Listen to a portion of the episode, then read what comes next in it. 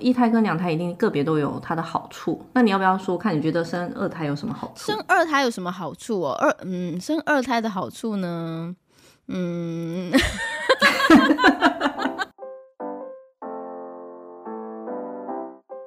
Hello，我是李比，李长的李，比方说的比，欢迎收听今天的比方说。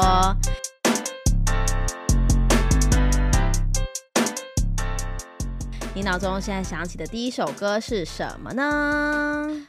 未来的每一步一脚印，相知相惜，相依为命，别忘记彼此的约定，我会永远在你身边陪着你。这首歌是那个温岚的《同手同脚》，就是写给手足的一首歌，是温岚写给他弟弟的歌。哦，对，所以这首歌我觉得很适合当做我们这。集的开场曲，因为我们这一集要讲的是二两个刚刚好嘛，所以会讲到手足的相处。所以我们今天要谈谈孩子，就从自己跟对方，然后现在到孩子，就是其实是一个没有标准的申论题，就是到底要不要生第二个？对，每个人都会，就是好像我身边蛮多人都会这样问说，到底要不要生第二个的那个决定的因素在哪里，对不对？对，因为我觉得。亚洲人就是这样啊！当你有了小孩子之后，就会第一个小孩子还在坐月子的时候，他就会问你说：“那你要生第二个吗？” 压力好大哦！坐月子就问也太着急。对啊，真的，可能有些传统的包袱会觉得说，真的要有两个刚刚好这样子。那你现在因为你是两个孩子的妈妈，其实两个孩子的个性是不是差异蛮大的？对他们两个的个性，我觉得是还蛮不一样的耶，就是。因为两个小孩就会，虽然人家说两个不要比较，但是不自觉的，当然还是会比一下两个人的差异。我觉得哥哥就是比较感性的人，然后弟弟就是比较。制式化的人，不是比较直率。弟弟比较，对对，他比较中规中矩一点点，要这样就是要这样。但哥哥是可以弹性、可以沟通的。但这件事情并不是因为说哥哥长大了所以可以沟通，就是拿同年纪相比的时候，会觉得哥哥是会可以跟他就是分析利弊，然后他可以就是跟他讲说，那我们选择 A 好不好？他是可以接受的，即便不是他一开始想要的答案这样。但弟弟没有这个过程，他要 A 就是要 A 这样子，所以这在。导致于我在就是弟弟跟弟弟相处的时候，我其实跟弟弟有比较多的矛盾，嗯，对，比较比较难去转换我自己的心情，因为我觉得好像哥哥就是这样教育过来的，但到弟弟身上怎么完全不管用这样？因为我记得我们有一次聊到了就是淋雨这件事情，然后哥哥就是会跟你分享雨伞，但是弟弟就是走在前面，然后你只能 在伞的外面，对，而且我还得帮他撑伞。就是一个恐怖情人，我得好好的服侍他。但哥哥是相对比较温暖一点点的，他对于这方面他是会同那叫什么同感你的感受的人。弟弟没有在管别人，他走路也走很前面，跟我老公差不多。就是有时候会觉得。呃，他们两个兄弟的个性就是都会有掺杂着我们一点点的东西在里面。可能哥哥就是跟我一样比较感性啊，然后就是会感情用事一点点，然后弟弟就是比较多哥哥的，呃，弟弟就比较多爸爸的成分在，比较理性、中规中矩、有原则一点点。所以其实就是没有好坏，然后就是。真的能够看出他们真的很不一样。对啊，我记得你有一个那个抽牌理论，就是他们两个是天生抽到不一样的牌，对吧？对，哥哥是幸运模式，弟弟就是困难模式。幸运模式模拟市民。幸运模式就是我觉得哥哥在呃生活上啊，还有学业上，他都是充满了幸运的模式。就比方说，他遗传到什么好的眼睛、好的牙齿。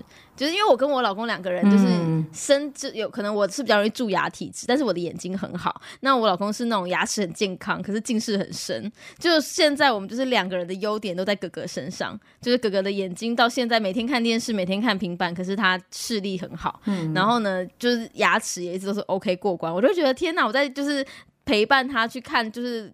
照顾牙齿跟照顾眼睛的时候，我都觉得很有成就感，你知道吗？我就觉得，嗯，真的他在我的规划之下很好。但是在弟弟就是一样的模式在进行的时候，弟弟就是呃，就是又蛀牙，然后每天要去每三个月要去牙科报道，然后再是在眼睛，就是他有先天上就是散光的问题，需要提早做矫正。然后我就是觉得说，天哪，他到底抽到什么困难模式？就各种事情都不如想象中的这么的容易，这样子，在学业上也是啊，就是功课上也是，哥哥就是那种。呃，吸收比较快，语文能力比较比较有天分的人，点到语语言模式这样子，所以他在学习不管是国语或英文的时候，他都有很高的天分，所以这件事你都不需要担心。可是同样就是在弟弟身上的时候，你就会有一种，嗯，你怎么到现在都还是没有？那么反应那么快，这样子，就我之前在陪他读书的时候，我还有曾经动怒过。我想说，我都讲三次，为什么他还记不得？可是后来想一想，就是要让自己冷静下来，就觉得哦，是因为哥哥学太快，嗯，然后也不是因为弟弟学太慢，这样子。所以这个我好像还在调试当中，哎，就是就是不能用哥哥的。标准去看弟弟这样子，然后反而是要把自己的标准再放低一点点去跟弟弟相处。对，因为两个小朋友的话，就会看出两个个性上的差异，然后学习。呃，程度上、速度上的差异，对，但没有要比较啦。对，你会觉得这是生二胎的好处吗？就是可以看到不同的 personality。这不算好处吧？但这算是一个有趣的点。对对对，这算是一个蛮有趣的地方，就是你可以从中去比较啊。哥哥就是那个说我昨天没看书哎，然后考一百分，然后弟弟就是我昨天没看书哎，然后真的就是。对。对，因为我跟你讲，生两个有一个好处，就是说你你如果只有一个的话，那个的不管是优点或缺点，你只能怪在一个人的头上。假设你看到这个你小孩那个缺点，你就觉得说啊是爸爸的问题，是爸爸的问题，你想把所有缺点怪在爸爸身上。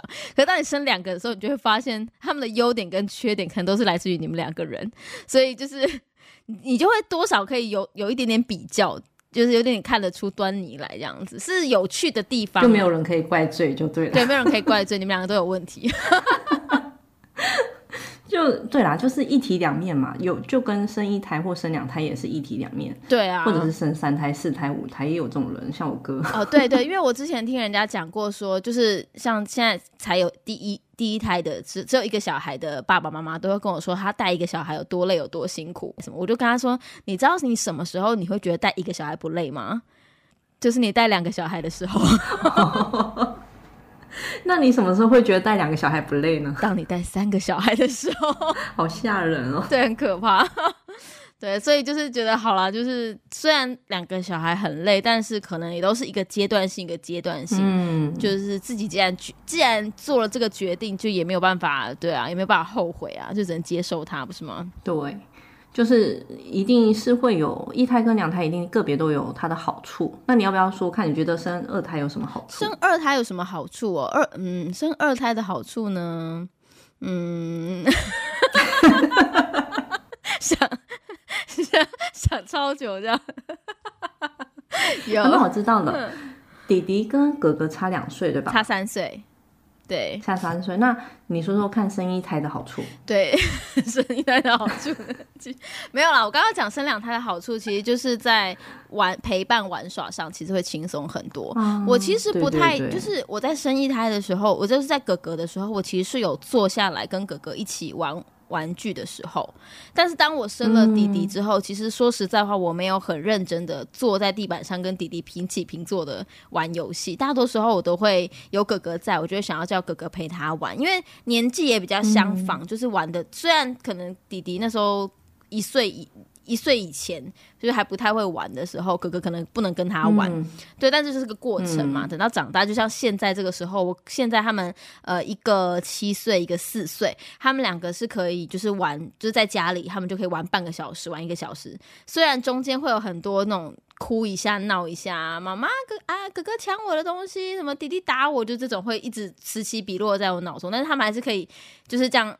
我可以完全放手让他们去玩，这样，这是我觉得生二胎来说，我觉得最大的就是他们可以互相陪伴，而不用把对，就是精力，我不用把精力专注在一个人的身上，而那个小孩也不会只 focus 在爸爸妈妈身上。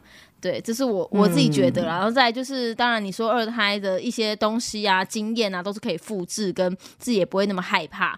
我觉得这也是有相当的好处的。嗯，所以你觉得两个可以互相作伴，其实是一个最大的好处。对，其实我觉得这也来自于我们的成长经验吧，因为我小我们家就是有对，就是有有两个小孩的嘛，所以从小就会觉得，嗯，好像我都是有哥哥陪陪我一起玩的，对，然后我就会希望，哎，我的小孩也是有手足可以跟他一起，也不能说陪他一起玩，就至少这个在学校上面都会有一个人可以有，就是那种前车之鉴，好像不是这样用的，就是有人在前方 开枪毙，先被打你就知道这件事情不能做，对对对对，没错没错。就是大家会有一个人可以让你知道哦，他是一个标杆。可是相对这就是哥哥的压力了啦。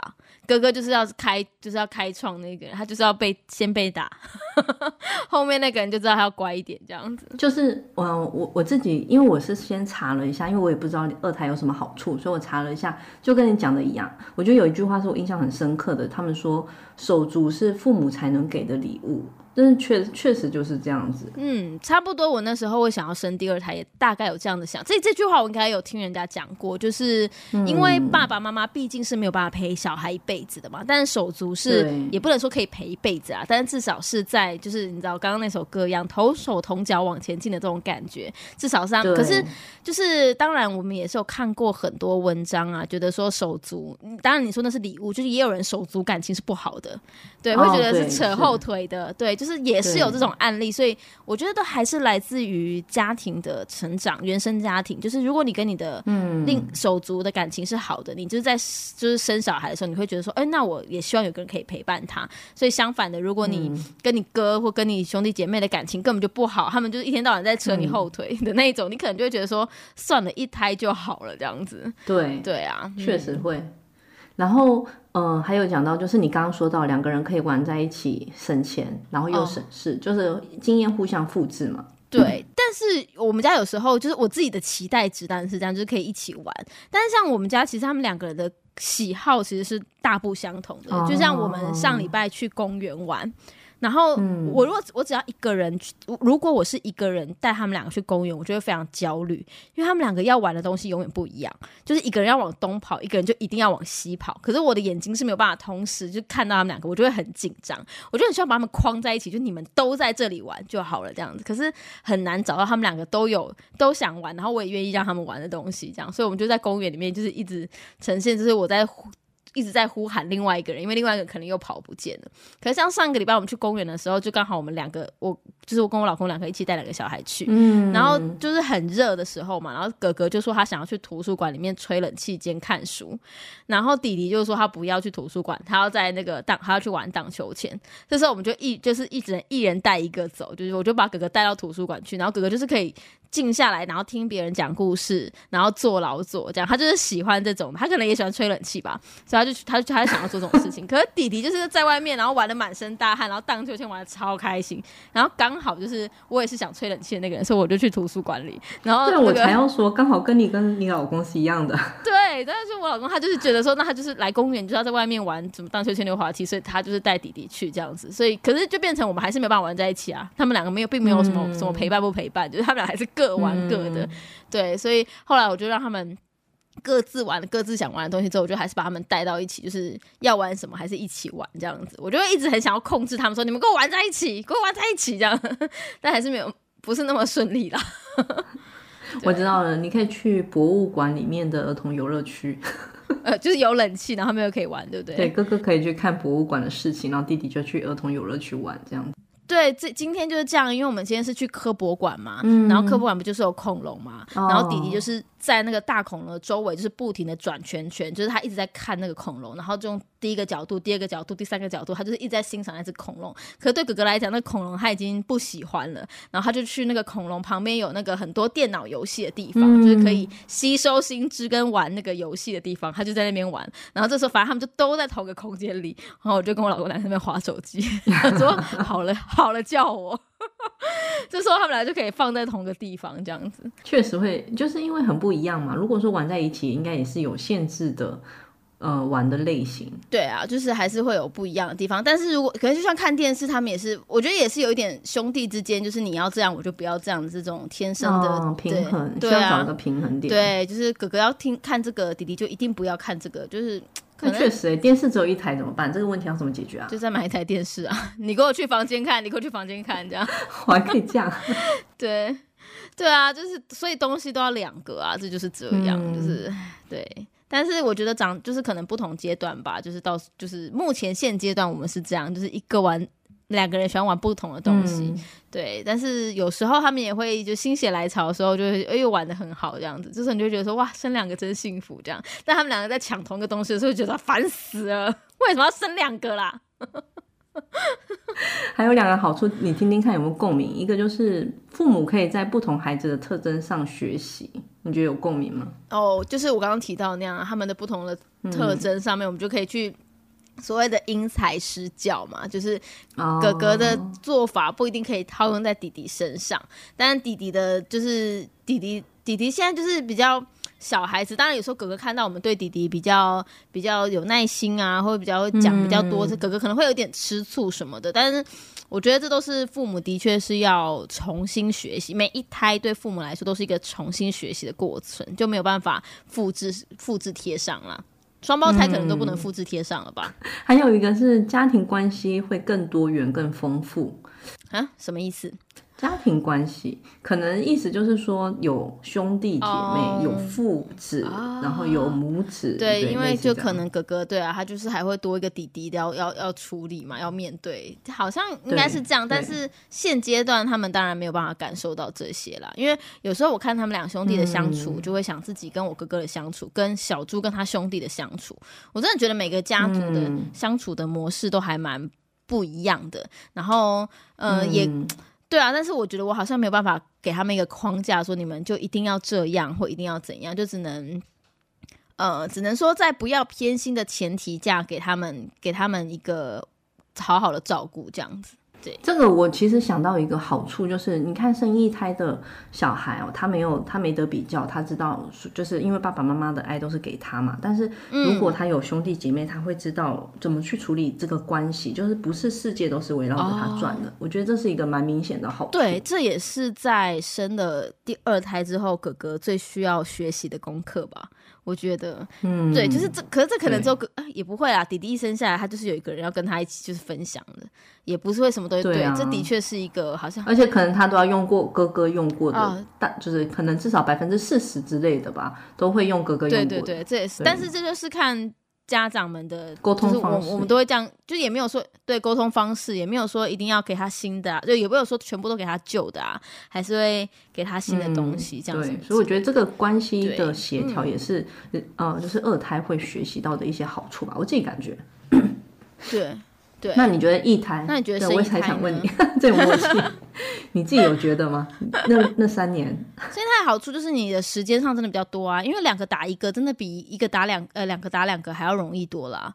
我之前听一个，对我之前听一个只生一胎的一个妈妈就跟我讲过，说她觉得最完美的家庭关系其实就是这样子的三角三角形，就是两就是爸爸妈妈然后带一个小孩，这是呃她觉得是最。最舒服的家庭关系，就是所有的人都可以保有自己的生活，然后不会太累，然后一个小孩就是就是就他觉得就是这样就足够了啦。对，然后他觉得这样子他能够维持生活品质，嗯然后也可以有家庭的关系。对他觉得这样是最完美，所以他一直不愿意生第二胎，是因为觉得他再多一个的话，他觉得就会破坏了这个平衡，因为可能就没有办法两个打一个，就是一定要一个一个照顾一个，一个照顾一个对，但是一个照顾一个对对家庭关系来说可能是吃力的，对亲子关系来说也是会有压力的，因为你不能只只照顾一个嘛。对，我觉得就是三方面的好处吧。一个就是对自己来说，就像你说的，嗯自己生就是生活品质肯定是可以维持。对，然后另外就是你会留给对方，就是你的伴侣是有时间的，嗯，就不会只是围绕着孩子转。然后第三个就是你是可以跟他换手的，对小孩来说也是有质量的陪伴。对，就相对来说会比较有专注的物质啊、精神这些，对比较专注。因为的确就像你说的，就是像我记得我那时候我们还只有一一胎的时候，我要出国，就是我把小孩丢给我老公，他就是可以一打一。一个礼拜五天都 OK，、对。但是如果现在我们只要任何一方有事，就是一打二的状态，一打二就真的很容易让人崩溃啊。对，我到是现在一打二都还是很崩溃的情况，所以我我会有完全没办法喘口气，对，没办法喘口气，然后两个就是要花 double 的精力在身上这样子，然后你就完全没有休息的时，也是会有啦，但就是自己要排在非常非常后面了。对，对，因为你要顾完大，真照顾好大的需求，再照顾小的需求，然后才来照顾自己的需求，在精神上面的确跟一胎有很大的差别。嗯嗯。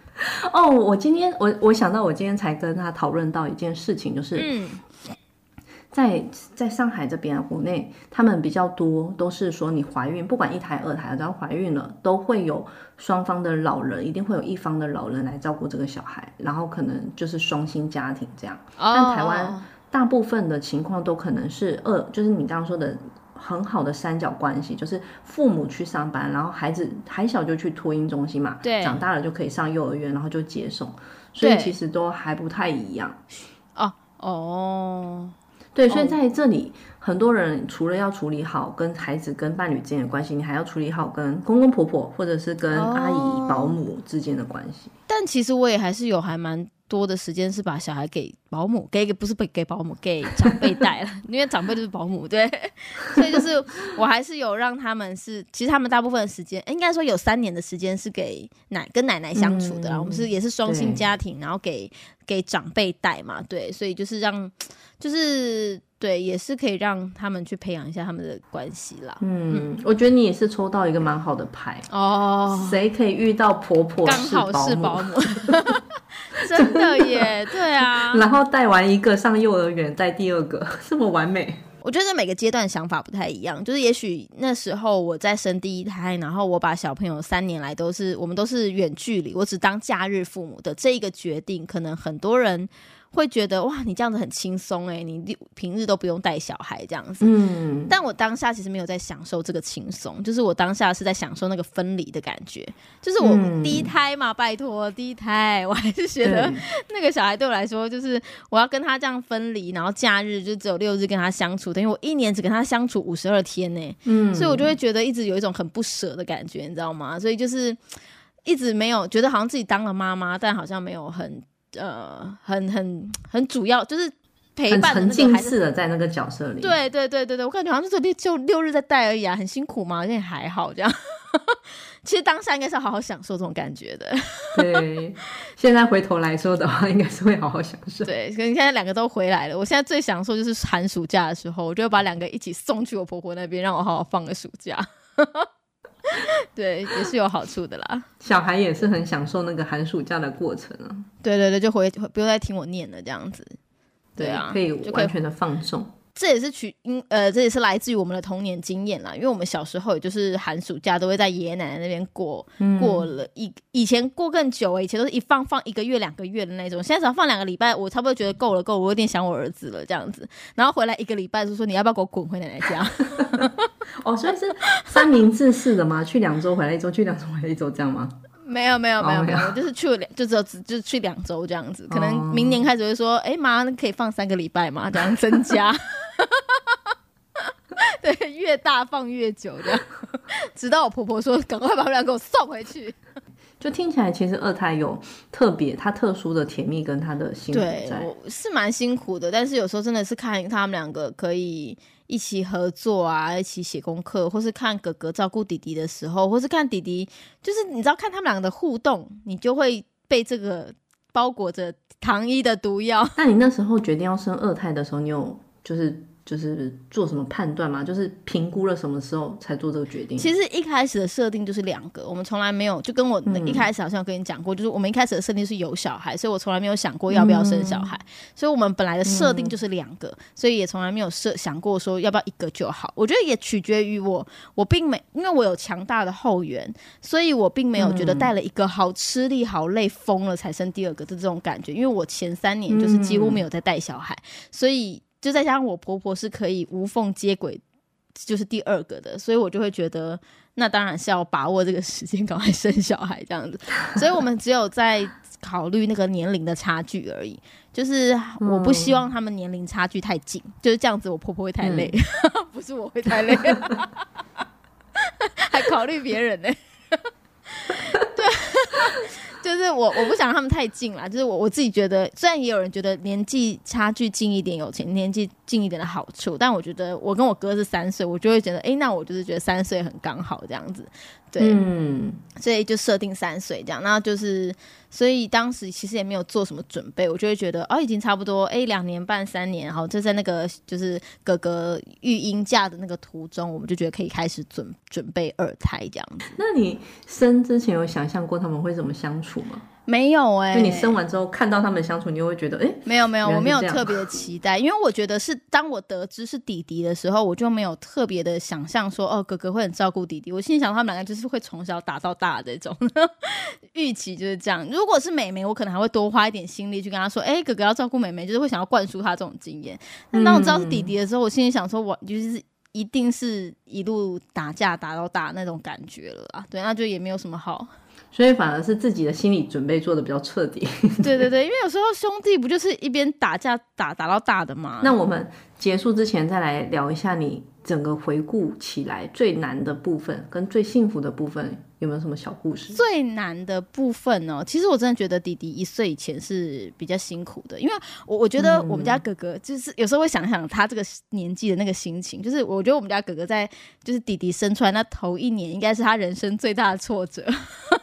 人生，因为你想想哦，他他那时候三岁嘛，他会经历三件事情，都是人生很重大的变故，可是集中在同一年。就是第一，他有一个弟弟，嗯，然后第二，他要从。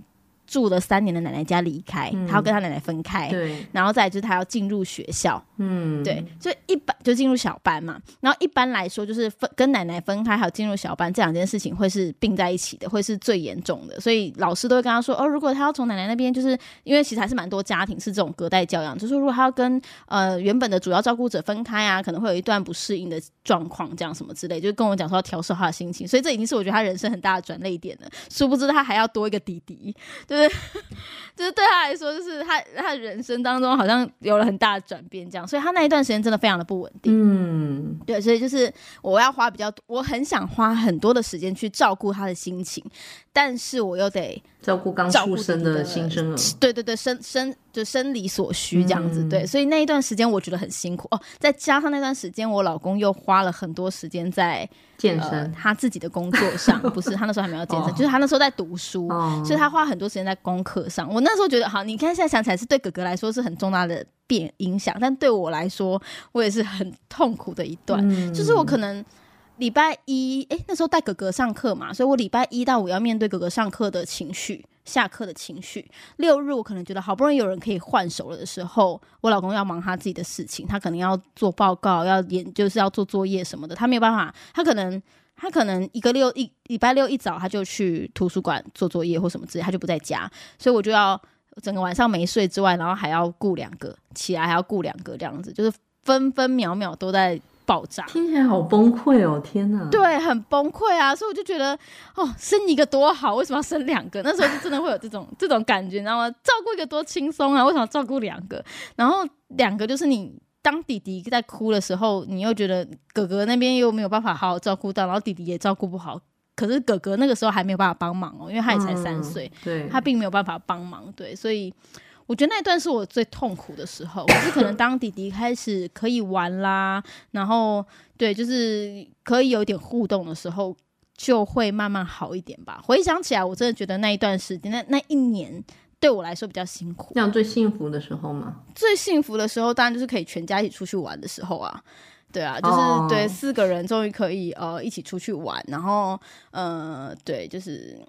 就是我觉得，其实对我来说，就是一家人能够一起出门，对我来说就是一个最好玩、最幸福的事情。对，所以，嗯嗯，好不容易弟弟可能可以，就是就是比较可以轻易的带出门的时候，然后两个人就可以一起，对啊，不管是去游乐园或什么都好，对，这对我来说就觉得哇，对，轻松。那从现在开始，你都会很幸福啦。就是六，对啦，但是也要我老公有空啊。现在问题还是出在他，你知道吗？因为我们现在一直都是处于我我对付他们两个的状态嘛，所以有时候下课回来，然后就是跟他们两个相处的时间，然后把他们其实现在也没有太常让哥哥去照顾弟弟的这个工作，因为我一直觉得兄弟的那个兄弟的关系跟姐弟或兄妹不太一样。就如果是兄妹或姐弟，就一定会是就是不同性别的话，就算是姐妹也都会有照顾的这个功课在。但我一直觉得兄弟嗯不存在于照照顾，嗯，兄弟，就是 对兄弟就没有哥哥照顾弟弟这件事情啊，感觉就是哥哥要训斥弟弟，教训弟弟，这是不是我的人生当中出现了什么问题？这应该是原生家庭带来的。对对对，因为对，因为我老公也是这样跟我，就是我我身边看过的兄弟都这样啦。然后我老公也是，他们家是三兄弟，然后呃，他跟他弟就是差诶差差几岁啊？差两岁，差三岁。他跟他二弟，那他说他从小是打他二弟打到大的，但他对小弟差九岁，他对小弟就会比较照顾一点点这样。嗯，对，所以当他看到兄弟的争争执，或就是看到我们两兄弟的争执的时候，他其实 可能蛮习惯的吧。毕竟他已经是在那个环境下长大的。对，但是你其实现在在看呃弟弟照顾哥哥的时，呃不不不讲反了，啊你现在在看哥哥。不是照顾，就是哥哥面对弟弟的时候，他哥哥的很多用字遣词，你在看的时候，你都会觉得心里一心头一惊，你都会想说，那不就是我对哥哥讲的话吗？就是真实的呈现在你眼前，就是你怎么对待哥哥，哥哥就会怎么对待弟弟。对，所以你有时候都会、嗯对，就是完全他哥哥会完全复制你讲的话，然后去对待弟弟这样子，然后你就会觉得说，呃，你谈安内哦这样子，就哥哥你怎么那么凶啊你？谁叫你那么凶的啦哈？就发现啊，对，最凶的是我。对，我们要进入到一个那个叫什么今日配方，我脑袋转不过来。哎、等一下，在今日在在今日配方之前不免俗，还是要问一下那个亚洲人都在问的问题啊。那你有想要生第二胎吗？今天还被问了两次，你有没有这个我没有？哎、因为我觉得我 还是没有那么多时间，我一天只有二十四小时。而且我现在对我没有后援嘛，所以我们现在的分配、分工已经是有点点吃力了。如果有两个，我觉得会有点负荷过大。然后我的年纪也不容我考虑太久，这也是一个考量点呢。所以那时候好像有问到说，生第二胎，如果有人要不要生第二胎，你觉得应该要考量什么因素？嗯，对，我觉得有没有后援跟年纪真的是两个最需要考量的。也许就是因为我有后援，跟当时的年纪觉得体力上还行，所以其实我们就是认真的还曾经有讨论过第三胎。哦，真的哦、然后对，因为他有三个，他是有兄两个兄弟哦两、个手足的嘛，所以我就想问他说，你会有想第生第三胎？他是坚决说不要的，哦，真的哦，经济上的考量是最大的啦，就是 两个已经很大负荷了，现在还要生第三个，就我以为他会想要一个妹妹之类的。他说，如果第三胎可以笃定是个女生的话，他可能可以考虑一下这样子。对，但如果他就很怕说再生到一个男的会怎么样，我说也不会怎么样，就跟你妈一样而已啊，就也没有到这么的天崩地裂吧。我是很就是云淡风轻的看待这一切，但是你很 open，的对对对，但是我觉得第三胎就是跟第二胎一样考量的点，就是会在年纪。就是我那时候有想过，如果我现在，因为其实像他妈妈就是生，就是以前的年比较早生嘛，所以其实他妈妈生第三胎的时候也才二十八岁。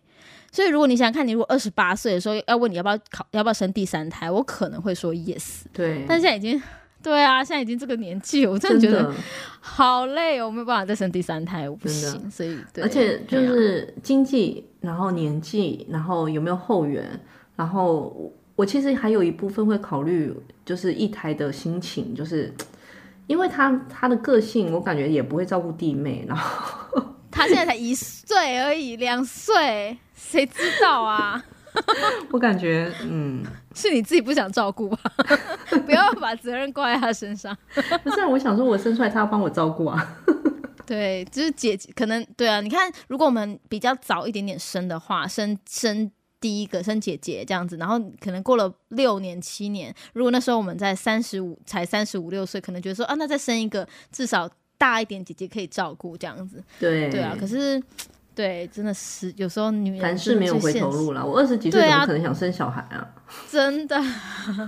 哎、可是我身边有个朋友，我还蛮佩服他的。他是在他他是在九年前，他那时候生了一个女儿，然后她现在已经快四十岁了，然后她又生了第二胎，然后两个差九岁，对，就是差第一胎跟第二胎差了九年这样子，我就觉得哇，她这个年纪能够愿意再生第二胎，我真的是蛮十足的佩服这样子。但是听起来九岁的姐姐肯定会照顾弟弟妹妹的呀。对对对，没错，所以这就觉得哇，好像这也是另外一种哎什么生存方式，也不是这样讲，就是这也是另外一种相处模式啊，对对。好，我们今天分享了很多关于就是二胎，其实比较主要是我在分享二胎的经验，然后 Orange 就是细细的聆听完之后，他还是决定他只要生一胎就好。看来我的好处讲的没有很生动。好了，如果你有你觉得一胎比较好，还是二胎比较好，或者是你觉得三胎更是在手足之间能够有更多元的家庭环境呢，也都欢迎你到呃李比的脸书粉丝团来跟李比一起分享哦。那我们今天的比方说就到这边啦，拜拜。